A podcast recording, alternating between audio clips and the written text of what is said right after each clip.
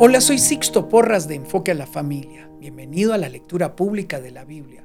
Hoy estaremos leyendo el Salmo 89, donde declaramos al Dios de pacto, el Dios que sale en pacto con su pueblo. Luego avanzaremos en Malaquías 1 y 2, donde habla del amor de Dios por Israel. Y terminaremos leyendo Apocalipsis 21, 9 al 21, donde nos habla de la nueva Jerusalén. Leer la Biblia nos hace crecer espiritualmente y nos proyecta en el tiempo. Soy Sixto Porras de Enfoque a la Familia. El libro de Salmos, capítulo 89.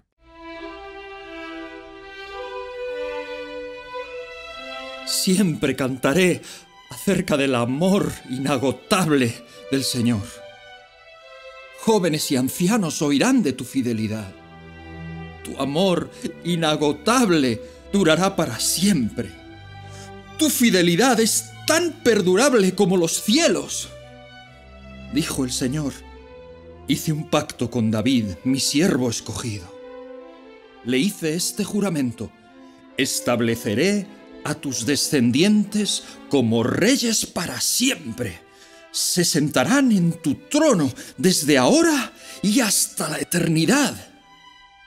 Todo el cielo alabará tus grandes maravillas, Señor.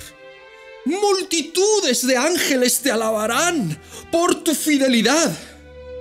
Pues, ¿quién se compara con el Señor en todo el cielo? ¿Qué ángel poderosísimo se asemeja en algo al Señor?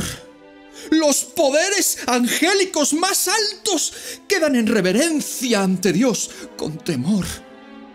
Él es mucho más imponente que todos los que rodean su trono. Oh Señor, Dios de los ejércitos celestiales, ¿dónde hay alguien tan poderoso como tú, oh Señor? Eres completamente fiel.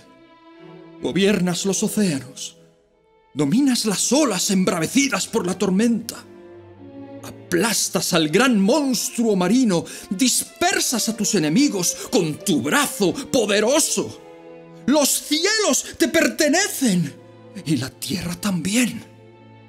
Todo lo que hay en el mundo es tuyo. Tú lo creaste todo. Creaste el norte y el sur.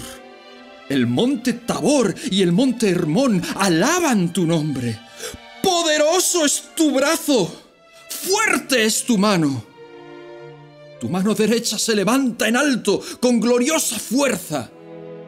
La rectitud y la justicia son el cimiento de tu trono. El amor inagotable y la verdad van como séquito delante de ti. Felices son los que oyen el alegre llamado a la adoración porque caminarán a la luz de tu presencia, Señor. Todo el día se alegran de tu maravillosa fama, se regocijan por tu justicia. Tú eres la fuerza gloriosa de ellos. A ti te agrada hacernos fuertes. Así es, nuestra protección viene del Señor. Y Él, el Santo de Israel, nos ha dado nuestro Rey. Hace mucho tiempo hablaste a tu pueblo fiel en una visión. Dijiste, he levantado a un guerrero. Lo seleccioné de la gente común para que fuera rey. Encontré a mi siervo David. Lo ungí con mi aceite santo. Con mi mano lo mantendré firme. Con mi brazo poderoso lo haré fuerte. Sus enemigos no lo vencerán, ni lo dominarán los malvados. Aplastaré a sus adversarios frente a él y destruiré a los que lo odian. Mi fidelidad y mi amor inagotable lo acompañarán, y con mi autoridad crecerá en poder. Extenderé su gobierno sobre el mar, su dominio sobre los ríos, y él clamará a mí Tú eres mi Padre, mi Dios y la roca de mi salvación. Lo convertiré en mi primer hijo varón, el rey más poderoso de la tierra. Lo amaré y le daré mi bondad para siempre. Mi pacto con él nunca tendrá fin. Me aseguraré de que tenga heredero. Su trono será interminable como los días del cielo. Pero si sus descendientes abandonan mis enseñanzas y dejan de obedecer mis ordenanzas, si desobedecen mis decretos y dejan de cumplir mis mandatos, entonces castigaré su pecado con vara y su desobediencia con azotes. Pero jamás dejaré de amarlo, ni de cumplir la promesa que le hice. Por nada romperé mi pacto, no retiraré ni una sola palabra que he dicho. Le hice un juramento a David, y por mi santidad no puedo mentir. Su dinastía seguirá por siempre, su reino perdurará como el sol. Será tan eterno como la luna, la cual es mi fiel testigo en el cielo. Pero ahora lo has rechazado y desechado, y estás enojado con tu rey ungido. Has renunciado al pacto que hiciste con él, arrojaste su corona al polvo Derribaste las murallas que lo protegían y destruiste cada fuerte que lo defendía. Todos los que pasan por allí le han robado y se ha convertido en la burla de sus vecinos. Has fortalecido a sus enemigos e hiciste que se alegraran. Has hecho inservible su espada y te negaste a ayudarlo en la batalla. Pusiste fin a su esplendor y derrocaste su trono. Lo has hecho envejecer antes de tiempo y lo deshonraste en público. Oh Señor, ¿hasta cuándo seguirá esto? ¿Te esconderás para siempre? ¿Hasta cuándo arderá tu ira como el fuego? Recuerda lo breve que es mi vida. Qué vacía e inútil es la existencia humana. Nadie puede vivir para siempre. Todos morirán. Nadie puede escapar del poder de la tumba. Señor, ¿dónde está tu amor inagotable? Le diste tu palabra a David mediante una promesa fiel. Considera, Señor, cómo pasan vergüenza tus siervos. Llevo en mi corazón los insultos de mucha gente. Tus enemigos se han burlado de mí, oh Señor. Se mofan de tu rey ungido por donde quiera que va. Alaben al Señor para siempre. Amén y amén.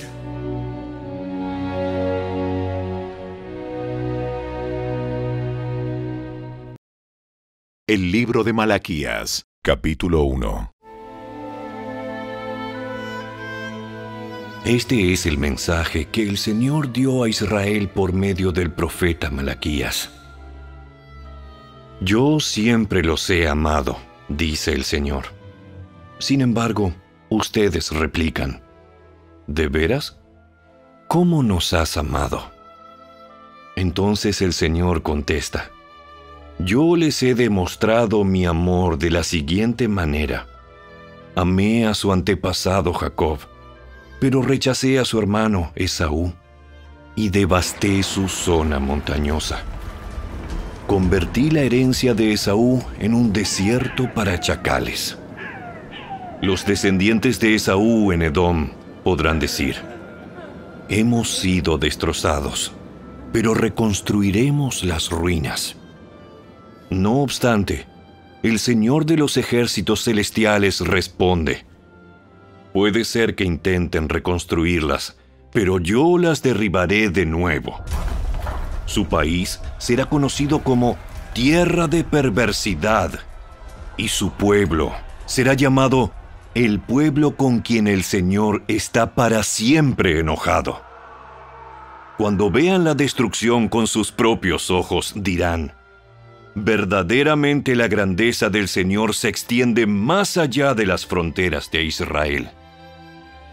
El Señor de los ejércitos celestiales dice a los sacerdotes, Un hijo honra a su padre y un sirviente respeta a su señor. Si yo soy su padre y su señor, ¿dónde están el honor y el respeto que merezco? Ustedes han tratado mi nombre con desprecio. No obstante, preguntan, ¿de qué manera hemos tratado tu nombre con desprecio? Mostraron su desprecio al ofrecer sacrificios contaminados sobre mi altar. Entonces preguntan, ¿cómo hemos contaminado los sacrificios? Los contaminaron al decir que el altar del Señor no merece respeto. Cuando ofrecen animales ciegos como sacrificio, ¿acaso no está mal? ¿Y no está mal también ofrecer animales lisiados y enfermos? Intenten dar este tipo de regalos al gobernador y vean qué contento se pone, dice el Señor de los ejércitos celestiales. Adelante, supliquen a Dios que sea misericordioso con ustedes. Pero cuando llevan esa clase de ofrendas a Él, ¿por qué debería tratarlos bien? Pregunta el Señor de los ejércitos celestiales. ¿Cómo quisiera que alguno de ustedes cerrara las puertas del templo para que esos sacrificios despreciables no fueran ofrecidos? No estoy nada contento con ustedes, dice el Señor de los ejércitos celestiales, y no aceptaré sus ofrendas. Sin embargo, mi nombre es honrado desde la mañana hasta la noche por gente de otras naciones en todo el mundo ofrecen incienso dulce y ofrendas puras en honor de mi nombre. Pues mi nombre es grande entre las naciones, dice el Señor de los ejércitos celestiales. Ustedes, en cambio, deshonran mi nombre con sus acciones. Al traer alimentos despreciables, declaran que no está mal deshonrar la mesa del Señor. Ustedes dicen, es demasiado difícil servir al Señor y consideran un fastidio mis mandamientos, dice el Señor de los ejércitos celestiales. Imagínense, están presentando animales robados, lisiados y enfermos como ofrendas. ¿Debo aceptar esa clase de ofrenda de ustedes? pregunta el Señor. Maldito sea el tramposo que promete dar un carnero selecto de su rebaño, pero después sacrifica uno defectuoso al Señor. Pues yo soy un gran rey, dice el Señor de los ejércitos celestiales, y mi nombre es temido entre las naciones. El libro de Malaquías, capítulo 2. Escuchen, ustedes sacerdotes. Este mandato es para ustedes Escúchenme y decidan honrar mi nombre, dice el Señor de los ejércitos celestiales, o enviaré una maldición terrible contra ustedes. Maldeciré hasta las bendiciones que reciban. En realidad, ya las he maldecido, porque ustedes no han tomado a pecho mi advertencia. Castigaré a sus descendientes y a ustedes les salpicaré la cara con el estiércol de los animales que sacrifican en sus festivales, y luego los arrojaré sobre el montón de estiércol. Entonces, por fin sabrán que fui yo quien les envió esta advertencia, para que mi pacto con los levitas continúe, dice el Señor de los ejércitos celestiales. El propósito de mi pacto con los levitas era darles vida y paz, y eso fue lo que les di. De ellos se requería que me reverenciaran, y lo hicieron en gran manera, y temieron mi nombre. Comunicaron al pueblo la verdad de las instrucciones que recibieron de mí. No mintieron ni estafaron. Anduvieron conmigo y llevaron vidas buenas y justas e hicieron volver a muchas personas de sus vidas pecaminosas. Las palabras que salen de la boca de un sacerdote deberían conservar el conocimiento de Dios y la gente debería acudir a él para recibir instrucción, porque el sacerdote es el mensajero del Señor de los ejércitos celestiales. No obstante, ustedes, sacerdotes, han abandonado los caminos de Dios. Sus instrucciones hicieron que muchos cayeran en pecado corrompieron el pacto que hice con los levitas, dice el Señor de los ejércitos celestiales. Por lo tanto, yo los he vuelto despreciables y los he humillado ante los ojos de todo el pueblo, pues no me obedecieron, sino que mostraron favoritismo en su forma de llevar a la práctica mis instrucciones. ¿No somos hijos del mismo Padre? ¿No fuimos creados por el mismo Dios? Entonces, ¿por qué nos traicionamos unos a otros violando el pacto de nuestros antepasados? Judá ha sido infiel y se ha hecho una cosa detestable en Israel y en Jerusalén. Los hombres de Judá han contaminado el amado santuario del Señor al casarse con mujeres que rinden culto a ídolos. Que el Señor arranque de la nación de Israel hasta el último de los hombres que haya hecho esto, y que aún así lleva una ofrenda al Señor de los ejércitos celestiales. Esta es otra cosa que hacen. Cubren el altar del Señor con lágrimas Lloran y gimen porque Él no presta atención a sus ofrendas ni las acepta con agrado. Claman, ¿por qué el Señor no acepta mi adoración? Les diré por qué. Porque el Señor fue testigo de los votos que tú y tu esposa hicieron cuando eran jóvenes. Pero tú le has sido infiel, aunque ella siguió siendo tu compañera fiel la esposa con la que hiciste tus votos matrimoniales. ¿No te hizo uno el Señor con tu esposa? En cuerpo y espíritu, ustedes son de Él. ¿Y qué es lo que Él quiere? De esa unión quiere hijos que vivan para Dios. Por eso guarda tu corazón y permanece fiel a la esposa de tu juventud. Pues yo odio el divorcio, dice el Señor, Dios de Israel. Divorciarte de tu esposa es abrumarla de crueldad, dice el Señor de los ejércitos celestiales. Por eso, guarda tu corazón y no le seas infiel a tu esposa. Ustedes han cansado al Señor con sus palabras. ¿Cómo lo hemos cansado? preguntan. Lo cansaron, diciendo que todos los que hacen el mal son buenos a los ojos del Señor y que Él se agrada de ellos. Lo han fatigado al preguntar, ¿dónde está el Dios de justicia?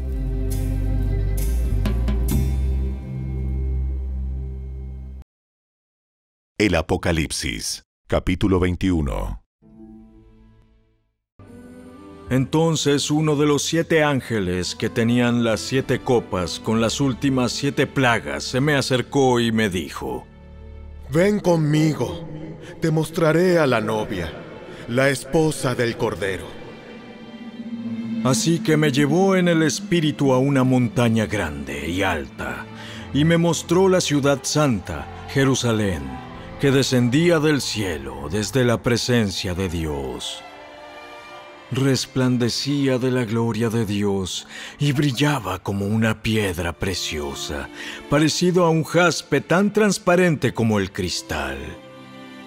La muralla de la ciudad era alta y ancha y tenía doce puertas vigiladas por doce ángeles.